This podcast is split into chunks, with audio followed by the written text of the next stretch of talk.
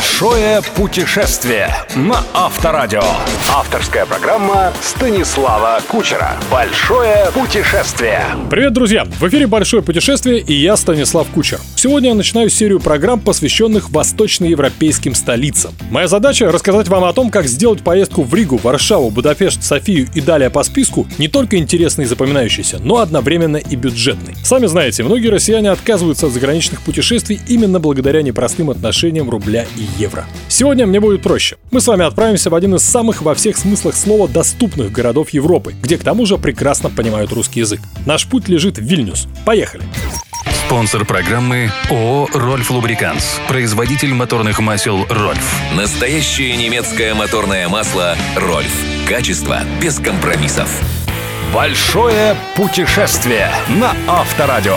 Как вы понимаете, добраться до литовской столицы из России можно либо на своем автомобиле, либо на самолете. В последнем случае машину арендовать можно в аэропорту или в одной из многочисленных контор по прокату в городе. В аэропорту вам предложат широкий выбор авто, прежде всего марки Renault от 25 евро в сутки. В городе же вы легко найдете поддержанный Volkswagen или даже Audi за 10-15 евро в день. Конечно, там не будет спутниковой навигации, но поверьте, путешествовать по стране, а тем более по ее столице, с обыкновенной картой значительно интереснее. Именно так, по моим наблюдениям, поступают здесь далеко не бедные туристы из Западной Европы. Остановиться в Вильнюсе лучше всего, конечно же, в старом городе. В отличие от большинства других европейских столиц, здесь вы сможете снять превосходный номер в старинном особняке, например, в отеле «Конгресс», всего за 60 евро. В современном здании, в отелях Citygate, Комфорт или Европа, ночь обойдется вдвое дешевле. Если же и 30 евро для вас дорого, смело останавливайтесь не в центре, а ближе к окраине. Все равно до старого города доедете за 15 минут. Там можно найти чистую уютную комнату за 10 евро в сутки. Приятно удивят цены на еду. Чашка кофе в приличном кафе обойдется в 70 евроцентов,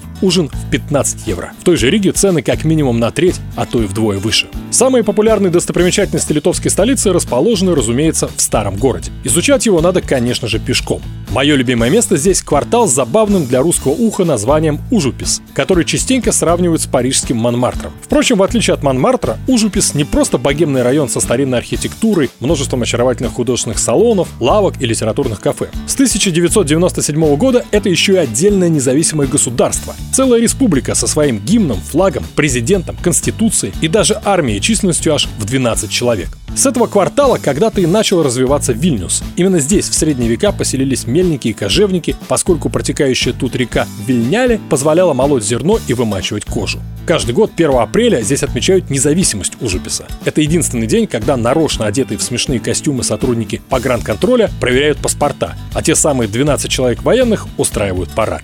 Главные достопримечательности квартала – скульптура трубящего ангела и костел святого Варфоломея.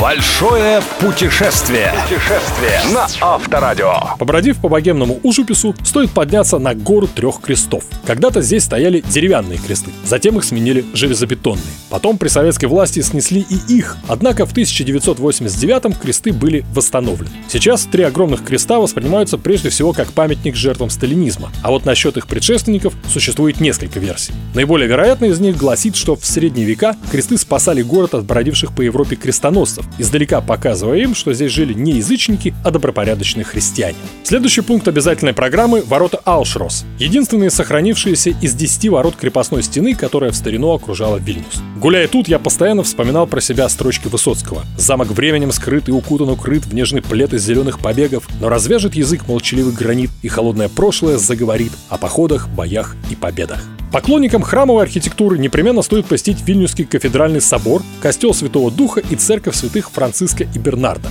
Любители искусства и культурологии ждут Вильнюсский художественный музей, Национальный музей Литвы и Музей театра, музыки и кинематографа. Есть и совершенно уникальные музеи. Музей полиции, где собраны полицейские униформы, значки и даже автомобили со всего мира, а также музей жертв геноцида. Единственный в бывшем Советском Союзе музей, расположенный в здании, принадлежавшем когда-то КГБ. Ну и напоследок я считаю необходимым развеять распространенный миф о том, что в Литве к россиянам относятся, мягко говоря, с опаской. Понимаю, что на этот миф серьезно сыграл ноль, который Литва поставила недавно Полине Гагариной на Евровидении. Не знаю, что там случилось с музыкой, но смею вас уверить, к туристам из России литовцы относятся более чем доброжелательно. Вот вам эпизод. Я путешествовал по стране на арендованном Volkswagen, разумеется, с местными номерами. На одной из заправок обратился к продавцу в магазине, парню лет 20, по-русски. «Добрый день». «Здравствуйте!» С легким акцентом и несколько прохладно ответил он. «Мне нужна карта Вильнюса», не обращая внимания на холодок, улыбнулся я. Дело в том, что я только что прилетел из Москвы и совсем не знаю, краю вашего чудесного города. Что бы вы думали? Парень не только расплылся в ответной улыбке и бросился помогать мне выбрать лучшую карту, но и угостил чашечкой кофе. А первую свою реакцию объяснил просто. Увидев местные номера, он подумал, что я живу здесь и попросту не хочу учить литовский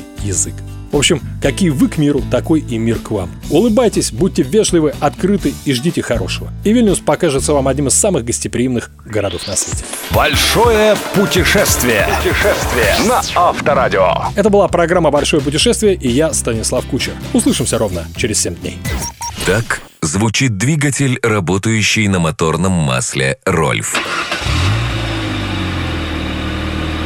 Прислушайтесь к своей машине. Быть может, она тоже хочет Рольф. Настоящее немецкое моторное масло «Рольф». Качество без компромиссов. Большое путешествие. Большое путешествие со Станиславом Кучером. Кучер дорогу знает. На Авторадио.